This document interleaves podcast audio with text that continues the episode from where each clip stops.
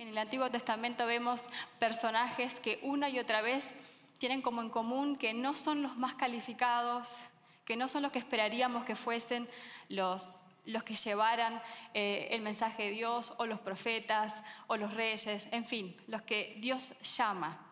Por eso quise eh, ponerle como título, Cuando Dios llama.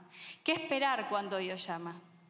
¿Qué, y, qué más que nada, qué características o qué, cosas nos pueden pasar cuando nos enfrentamos a ese llamado y decimos, no, no, es para mí, o no estoy calificado, como, como la primera, eh, el primer punto que quiero compartirles, que, que es cuando Dios llama a pesar de mí. Porque esos discípulos, imagínense, resucitó Jesús, se encontraron con este desafío y ellos, eh, si bien eh, habían acompañado a Jesús, no, tenían ellos en sí un desafío mayor que seguirle a Jesús, ¿verdad? Entonces ahora se encontraban con la gran comisión de, ser enviados por Jesús. Y muchos de ellos, como Pedro, imagínense la culpa con la que habrá visto a sus maestros después de que le falló, por ejemplo. Y así todos los discípulos, digamos, no tienen, la mayoría no tienen, digamos, el, mejor portuario, o sea, la mejor carta de presentación.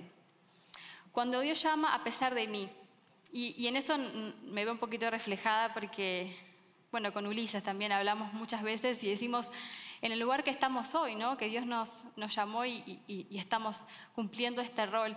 Y decíamos, muchas veces decimos con Ulises, eh, tantos líderes, tantos pastores con unas cartas de presentación tan intachables, tan, o sea, una cristiana, vías ejemplares, que obviamente todos nos equivocamos, todos cometemos errores, pecamos, pero hablo de, la vida ordenada, que tal vez muchos pastores, y está bien, y lo celebro, aplaudo, y doy gracias por ello, y decimos nosotros, nosotros no, no como que no tenemos esa carta tan, tan buena.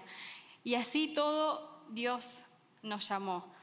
Pensamos y a veces hablamos, inclusive nos reímos y decimos, eh, ¿cuántas cosas hemos pasado? Y a veces nos reímos y tipo competencia, no, yo pasé esto, no, pero yo pasé esto, no, pero que, la, infancia con tanta necesidad, con abandono, con precariedad, con, con tal vez hasta, hasta, hasta estando solos siendo niños, con adolescencias, con drogas, malas decisiones, relaciones tóxicas, en la adultez más malas decisiones, eh, fracasos.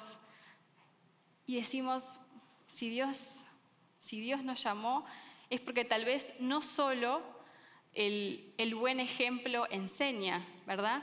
Sino también desde, la, desde, la, desde las situaciones más difíciles y desde los errores, poder ayudar, poder ayudar a aquel que está pasando porque indudablemente vamos a empatizar pasamos por eso, atravesamos eso, y no solo el hecho de decir vas a poder salir o te puedo ayudar a poder salir, sino también poder ser claros y ver y decir, a ver, ¿qué, qué situaciones me pueden llevar a terminar como yo terminé? ¿Qué puedo yo ayudar a esa persona para decir, por acá, si seguís, vas a, vas a terminar mal? Aunque la persona diga que no, por experiencia podés terminar mal. O, en mi caso, el otro día estaba hablando con, una chica, una mujer eh, que se había separado porque no aguantó más el maltrato, no aguantó más eh, la violencia. Y decía, estoy sola con mi hijo, ahora qué voy a hacer. Es una persona que yo sé que es muy hábil, el papá es una persona que siempre consigue lo que quiere, es muy manipulador. Y entonces me decía que yo no voy a poder, y yo le empecé a decir, antes que seguir hablando, le dije, y te decía que no vas a poder porque sola no vas a poder llegar ni a la esquina, ¿verdad? O porque seguramente a los dos o tres días tu hijo va a terminar con, con su papá y no contigo, o te, o te dijo seguramente que no vales nada y que ahora sin él casi vas a, a pedir limosna. Me dijo, sí, todo eso me dijo, porque el perfil de, la persona con la que estuvo es muy similar a, la persona con, bueno, el papá de, Ismael, de mi hijo, que lamentablemente digo, porque obviamente uno no quisiera que fuese así, pero son desde su inseguridad hablan porque sienten que ya no pueden manipular más y no pueden atar más a esa persona y se ve que se les escapa. Entonces hablan desde el enojo, desde la rabia, la impotencia y la inseguridad. Entonces no, le decía yo, no, no hagas caso a esas palabras, sino aferrate a lo que es mejor para tu hijo y para vos, a estar en paz, porque Dios nos llamó a estar en paz y estar, ser dignos, estar en, en un ambiente de bienestar, no para estar viviendo así. Entonces a veces pienso y hablamos con Ulises, que sin duda los buenos ejemplos enseñan muchísimo, pero a veces los errores nos ayudan a empatizar y ayudar a otros. Por ejemplo, fíjense en Pedro, como les decía recién.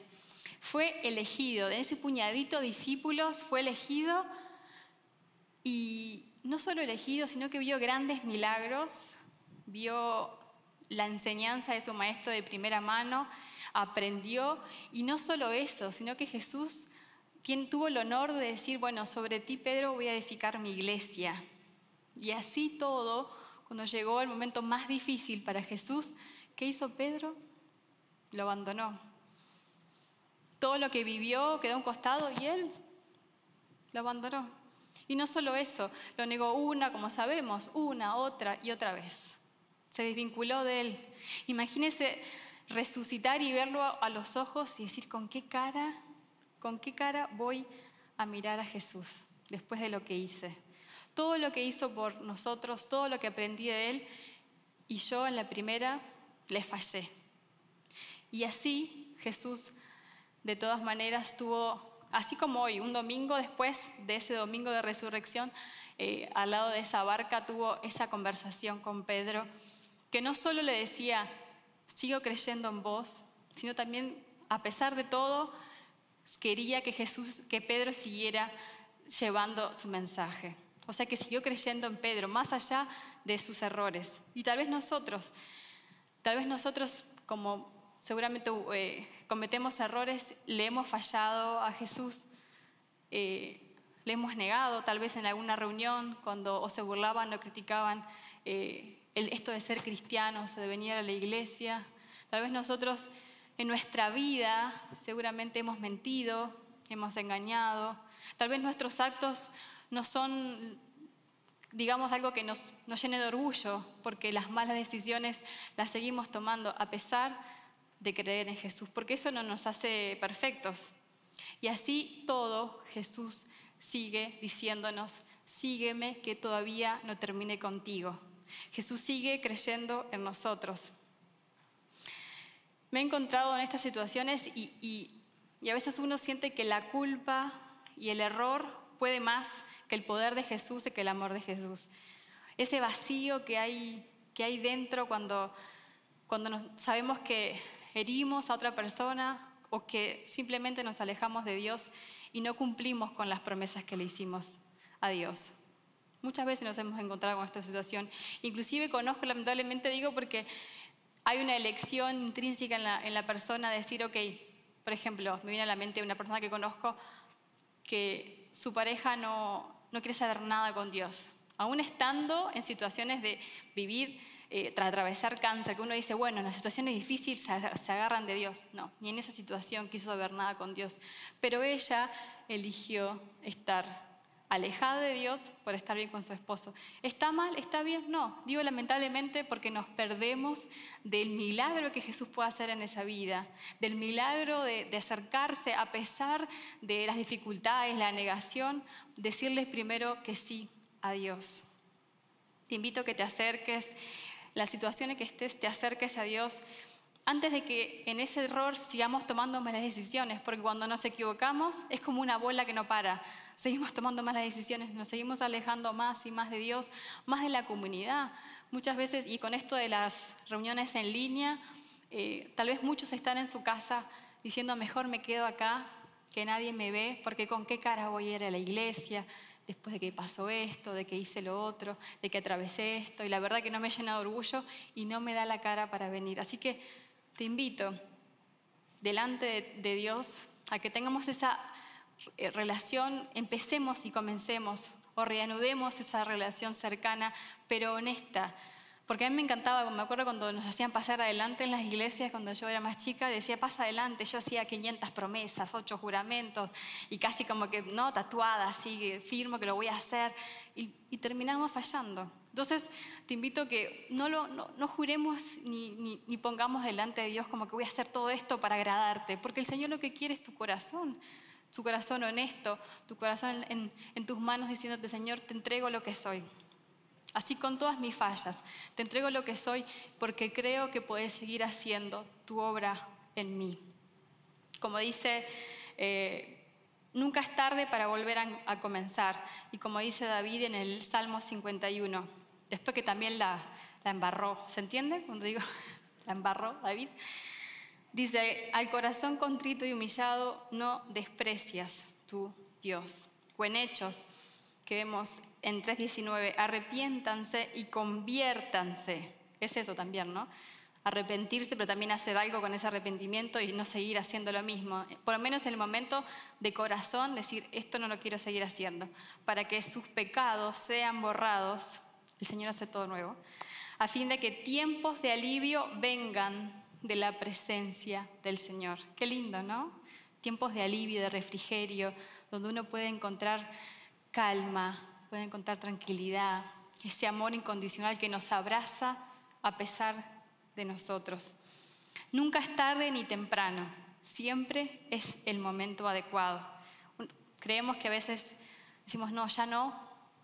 Cuando uno dice, como me acuerdo como el, hijo pródigo, cuando entra en sí, bueno, esos momentos que, de lucidez son los momentos adecuados, porque es ahí cuando Dios puede trabajar en nosotros.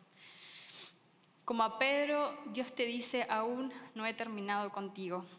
Y este tiempo tal vez donde estabas como eh, en la pasividad o medio escondido, alejado, donde ya no querés en tu corazón, eh, crees que no puedes tener esa oportunidad, a veces son como impas, donde nada, uno como que se mueve pero en círculos, como que no avanza. Entonces Dios te dice, eh, si tomás mi mano vas a avanzar. Como este proverbio tan hermoso que dice, dame hijo tu corazón y que tus ojos hallen deleite en mis caminos. Tu, corazón es lo que Dios necesita. Y así nosotros poder deleitarnos en, en lo que vamos a atravesar con Dios, sea la situación que sea o el momento que estés viviendo.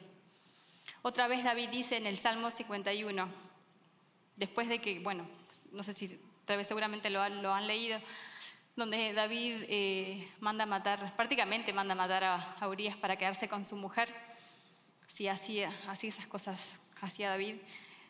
Así todos delante de Dios puso su corazón, abrió su corazón, reconoció su pecado, dijo, ten misericordia de mí, Dios, debido a tu amor inagotable, a causa de tu gran compasión, borra la mancha de mis pecados, lávame de la culpa hasta que quede limpio y purifícame de mis pecados. Que el Señor tenga misericordia y pueda lavarnos y, podamos, como dice en el 51.10, crear eh, en nosotros un corazón limpio. Y me encanta esta frase, renueva un espíritu fiel dentro de mí, porque naturalmente no tendemos a ser muy, muy fieles, que digamos. Entonces que el Señor nos dé eh, sabiduría y sobre todo nos dé, sea compasivo con nosotros y que ponga en nosotros fidelidad para que podamos aferrarnos de Él. Otra instancia donde podemos decir, no, Dios acá no, no creo que Dios esté acá porque es, tan X, ¿no se entiende? Cuando digo está en X, como que tan chiquito, es como en los pequeños comienzos. Cuando Dios llama en los pequeños comienzos, ahí en tu trabajo, ahí en tu servicio en la iglesia, ahí en tu casa. Dices, acá en mi casa, ¿qué voy a hacer? O sea, Dios no puede obrar en mí, o no puede hacer cosas si yo estoy haciendo simplemente esto.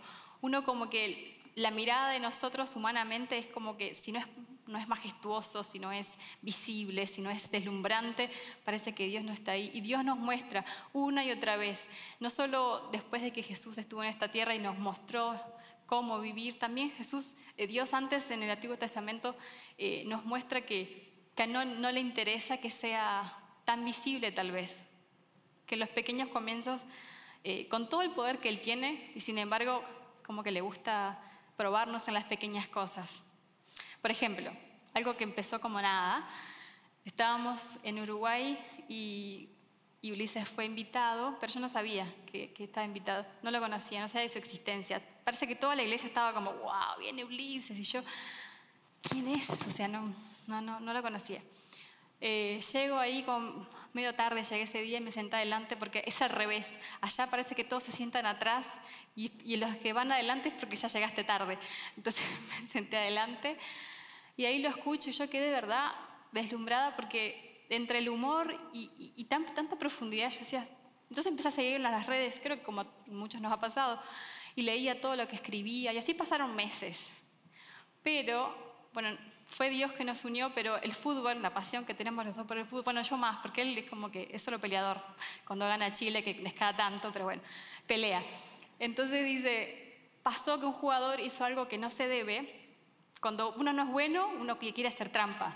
Entonces un jugador de Chile hizo algo bien antideportivo y así ganaron. Y yo dije, claro, alardeando en las redes sociales, y yo le dije, claro, así cualquiera alardea, porque ganaron de forma honesta, porque atacaron al mejor jugador de Uruguay haciendo algo antideportivo. Y él todavía peor decía, ay hermana, no se ponga, no se, no se ponga tan apasionada por el fútbol, como tomándome el pelo. yo, hace que las peleas de Facebook pueden tener buenos resultados. Así empezamos. Peleando en Facebook por fútbol y después seguimos hablando y así terminó como un noviazgo a la distancia. Así que en esos pequeños comienzos uno puede decir, esto no es nada, o al contrario, Dios puede comenzar algo como hoy, ya estamos casados. Bueno, volviendo al inicio, cuando Jesús resucita y da la gran comisión, no puso como una mega, una mega estructura así, iglesias, luces, ¿no? Un documental en Netflix, muerte, resurrección, todo así. Yo hablo de primera mano TV, todo así. ¿no? Fue algo tan sencillo, casi, casi como desapercibido y con un puñadito de personas que lo siguieron. Imagínense, hoy somos el resultado de esos poquitos que creyeron en Jesús y que siguieron su legado y si le dijeron que sí a Jesús. Como en Zacarías. En Zacarías vemos, eh, bueno, dice, no menosprecies estos modestos comienzos. ¿Por qué? porque les cuento un poquito porque es más largo. Zorobabel era como un líder de los judíos, entonces estaba como acompañando a los judíos que venían del exilio, que venían de Babilonia, y como todos, ¿no? nosotros necesitamos como los fundamentos y, reunirnos para decir, ok, estamos de vuelta unidos, reunidos, pues vamos a comenzar. Entonces, eh, Zorobabel puso como el primer cimiento para, para el nuevo templo. Entonces muchos decían, ah, esto es como que X, o sea, de aquí a que se pueda y que si es que se puede, venían como bastante desalentados, pero Dios dice, no menosprecies estos modestos comienzos, pues el Señor se alegrará cuando vea que el trabajo se inicia. Qué importante. Para Dios, ¿qué es importante? Es dar ese paso de fe y decir, ok, está el llamado, pero está en mí el decir, ok, sí, doy ese paso de fe. Eso es lo importante. Después lo demás, Dios en su misericordia, en su poder nos va a ayudar, pero no puede hacer nada si nosotros no decimos que sí. Él prueba nuestro corazón, como vemos en Mateo 25. En lo poquito somos fieles, en lo mucho Dios nos pondrá. Si así están en su propósito hacerlo, nuestro corazón, que, no, que no sea algo que nos deslumbre lo que nos atraiga a Dios, sino un corazón sincero que quiere servirle Epicentro, por ejemplo, en esta nueva temporada, bueno, como todos, ¿no? Todo lo que está vivo tiene movimientos y cambios y, en esta temporada que estamos confiando y renovándonos, más allá pensamos con Ulises y con el, con el liderazgo, ¿no? Más allá de cuántos seamos, porque es como, como que estamos enfermos de los números, ¿no? Como que cuántos y, y cuántos vienen y, y, cuántos en línea, y, ¿no? Porque puede pasar.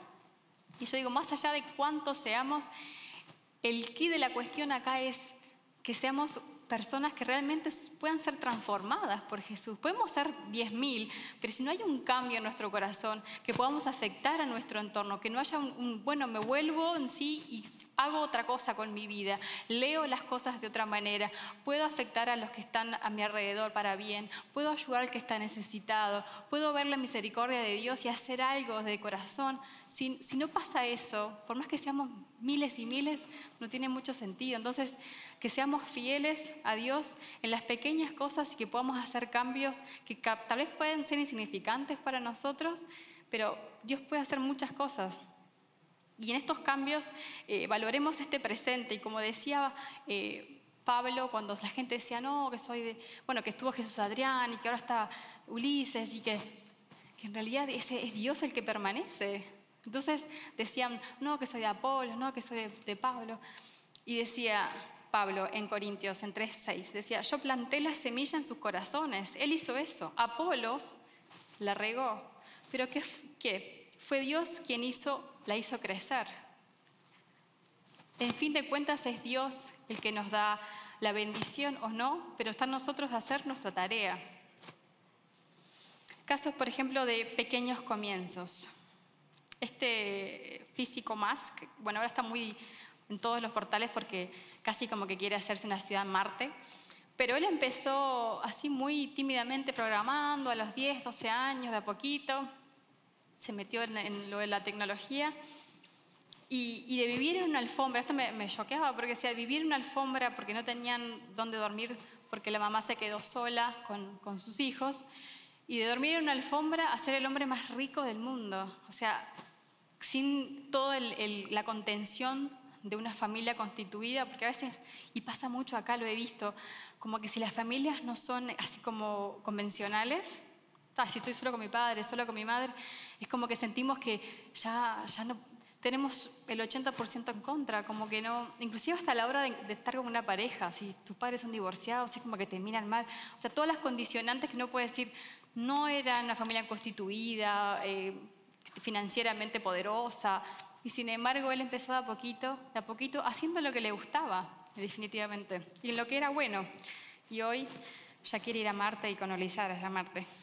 Bueno, Abraham, dentro de las escrituras, salió de Ur, uno puede decir, no, es que ya estoy grande porque que Dios me va a llamar a mí con, estos años que tengo y con, con la vieja Carla mío, ¿qué vamos a hacer? Y sin embargo, Abraham no solo solos, ¿no? sin ninguna familia, hijos, tíos, hermanos, solo con su esposa y su sobrino, le dijo que sí a Dios a nada, porque a nada, no es que decir, bueno, ¿sabes qué?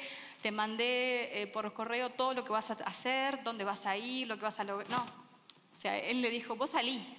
Y Abraham le dijo que sí. Con todos esos años a cuestas y con lo cómodo que estaba, porque él no estaba pasando mal, salió. Y hoy es no solo el comienzo, fue el comienzo de, de la alianza del pueblo con Dios, sino también es un referente para tres grandes religiones, como el cristianismo, el judaísmo y el islam, imagínense. Alguien que tenía muchos años a cuestas, no tenía la experiencia en nada con Dios, no había antecedentes de nada y él le dijo que sí, así con esa fe. Otro, por ejemplo, de Joria, no sé si se pronuncia así, soy muy mala para el inglés, era indigente. Hoy es una, es una marca de productos John Mitchell, creo que es, no sé cómo se pronuncia, pero es como mega así. Yo me acordaba de la película de Adam Sandler, que él moría por llegar a los salones de, de este de esta marca de, productos. Y él era indigente, literalmente, otra vez. Madres, no lo busqué por gusto, pero me dio gracia porque increíble, todos iguales. Madre sola se queda con sus hijos y, buscaban comida en la calle, pedían para comer, vendían postales de Navidad para tener algo para, para sustentarse. Y la madre le dice, ok, ya no pueden, no pueden vivir así. Los pongo en un centro de acogida y bueno, que ahí pueden estudiar, pueden por lo menos salir adelante lo mínimamente, aunque no estén conmigo. Y así fue. Él y sus hermanos se fueron al centro de acogida, estudió, llegó a ser adulto y en la Marina, eh, después de, su vuelta de, la Marina, empezó con trabajos de conserje, vendedor de enciclopedias y terminó en unos laboratorios de, para cabello, Redken, como empleado y dijo, esto es lo mío. Eso también está bueno verlo. En qué uno es bueno, porque uno es bueno sabiéndolo cuando está en, en la marcha, ¿no? De una cosa a otra, a otra, hasta que dijo, esto es lo mío. Entonces pidió un préstamo de 700 dólares y ahí empezó puerta a puerta a vender su shampoo y hoy su capital es de 3 mil millones de dólares. O sea, es, de indigente a eso es como demasiado. O Pablo, por ejemplo, nuestro querido Pablo, que gracias a él tenemos, eh, no gracias a él, pero digo, Dios lo usó a él para que nos hable a todos la descendencia de gentiles, los que no eran judíos, y les llevó las buenas nuevas. Solo él así como, bueno, sí, Jesús, Dios Jesús lo llamó y él le dijo que sí, y así empezó a predicar y llegó a viajar con sus viajes misioneros 30.000 kilómetros y fundó más de ocho eh, comunidades y obviamente todos los escritos y las cartas que nos dejó. Un solo hombre de a poquito. Y la última, como ejemplo que le quería mostrar, es Rowling, la Joan, la escritora de Harry Potter, madre soltera también, sola ahí, le gustaba escribir, era buena escribiendo, pero tan, uno puede ser bueno, pero se animó, se animó a seguir escribiendo y hoy tiene 500 millones de libros vendidos. Así que en esos pequeños comienzos donde nadie te ve, donde decís esto no va para ningún lado, tenemos paz en nuestro corazón si, si, dentro de lo que nosotros hacemos, en esas pequeñas cosas que uno dice, acá nadie me ve, pero uno lo hace con pasión. Uno, empieza a hacerlo de a poquito, aunque nadie te vea, aunque no sea notorio para nadie, si uno lo pone en las manos de Dios o uno le dice que sí a Dios en este servicio. Por ejemplo, eh, nos pasó de, ver a muchas personas que antes, como era otro lugar, tenía otras necesidades, Intermex, donde estábamos antes, o inclusive en, en que por el tema de la pandemia no pudimos eh, seguir haciendo las reuniones. Muchas personas que antes hacían una cosa, que estaban acostumbradas a hacer esas cosas, servían desde su lugar y dicen, bueno, ¿y ahora qué? Este tiempo yo quiero servir. Y doy gracias a Dios por esas personas que con un corazón tan, tan noble y, con una predisposición dijeron, yo no sé hacer esto, nunca lo hice, pero acá me tienen, así que cuenten conmigo. Así que eso Dios sin duda lo ve. Cuando Dios llama a pesar de mí, y así todo Jesús sigue diciéndonos, sígueme que todavía no termine contigo.